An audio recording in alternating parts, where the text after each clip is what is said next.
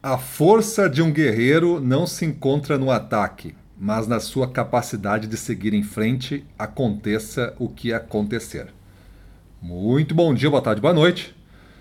Sejam todos muito bem-vindos a mais esse grito de guerra do Ressignificando Vendas.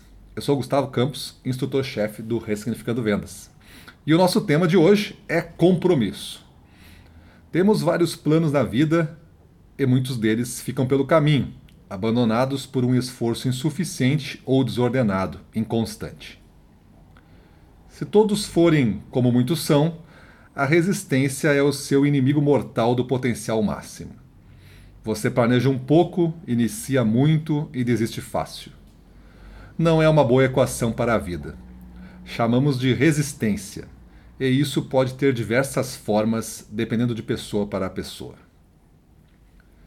E aqui não estou falando de projetos profissionais que não deram certo, mas que você ousou e foi até o ponto de abortar, pegou o aprendizado e levou para o outro lado. Estou falando do seu projeto pessoal, o projeto Vida. Coisas que você sonhou e desistiu. Coisas que você iniciou e desistiu. Coisas que você ainda quer, mas não se move para pegar o que é seu. Não há desculpas para justificar a falta de compromisso com a vida. O treinamento constante que você indiretamente executa de dizer que vai fazer para na sequência desistir é uma plataforma psicológica construída por você que amolece o caráter e que desenha o fracasso de forma permanente no seu dicionário de vida. As coisas simples, que são as mais numerosas da vida, tendem a ser as mais perigosas, pois um hábito se forma com a repetição.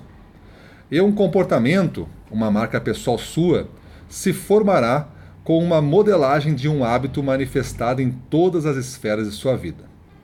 Se você é bom em algo na vida pessoal, conseguirá levar essa força para a vida profissional. O contrário também é válido. Vamos ver alguns exemplos de coisas simples você disse que estaria em determinado local às 6 horas e um pouco antes das 6 você estava lá. Ponto para você.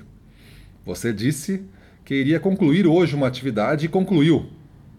Ponto para você. Você disse que iria começar a ler o livro hoje e leu cinco páginas. Ponto para você. Assim você forma uma personalidade vencedora. Mas não cumprir com esses simples compromissos começa a criar uma resistência em você de performar mais alto. Ou seja, cada vez você baixa mais o bastão, pois começa a aceitar que não é capaz. Esta resistência vai ficando cada vez mais hábil em dizer para você não avançar para não se frustrar, não dar mais um passo para não se cansar e visivelmente você começará a não cumprir com seus compromissos pessoais. Sua banda de tolerância com detalhes do compromisso se alarga e você começa a entregar menos em muitos aspectos. A ponte para o lado profissional está construída e sua imagem e empregabilidade, ou índice de competitividade, começam a ruir em pequenos e imperceptíveis frestas que com o tempo se alargam e avançam para fissuras que o definirão. Seu rótulo está feito e, como você já deve ter sentido no mundo corporativo, não é um ambiente dócil. Estando mais para um ambiente duro e selvagem, cruel muitas vezes, ele não perdoará você e as consequências irão fazer fila na sua porta. Mesmo estando avançando nessa estrada de faltas, você pode dar uma guinada. Você pode voltar atrás, não precisa ter um compromisso com o erro. A partir de hoje, entenda que há dois tipos de compromisso: a prioridade e o resto. Você não precisa ficar com o medo de começar de novo, enfrentar os rótulos antigos e como começar a construir um novo eu. Quando você adotar essa nova postura, você não começará do zero, pois tudo o que deu errado, você sofreu, será transformado em experiência. E com isso orientado, você será o seu maior compromisso. Entenda que esta marca pessoal que você representa com o seu nome de nascimento é o ativo mais importante que você pode ter na vida. E o que ele representa hoje? É algo positivo?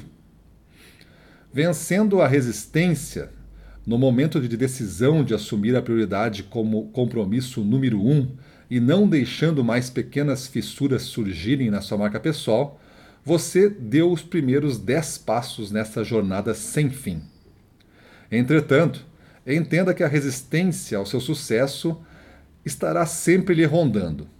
E como ela já conhece os seus atalhos, cada ataque dela poderá ser muito nocivo para você. Decida não vacilar e atestá-la frequentemente.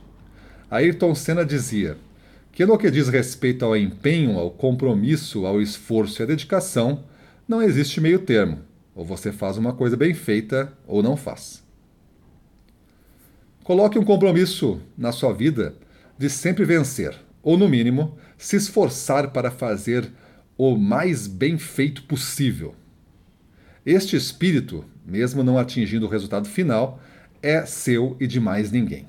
Este espírito de sempre vencer lhe abrirá uma porta de permissão para fazer o máximo, custe o que custar. Vai ter que abortar o final de semana para concluir algo? Que o aborte. Vai ter que ficar sem dormir duas noites? Que fique. Vai ter que investir mais? Que se invista, seja o que for. O entendimento dessa dor, seja ela o que for para você, deve ser entendido como o cimento da construção da fortaleza do compromisso, que afastará e deterá com muito mais eficácia a resistência do lado de fora, longe de você. Assuma o compromisso número um hoje de estar constantemente melhorando.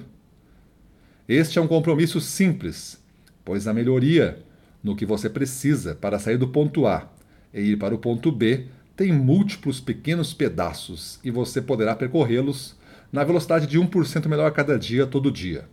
Qual o seu 1% para hoje?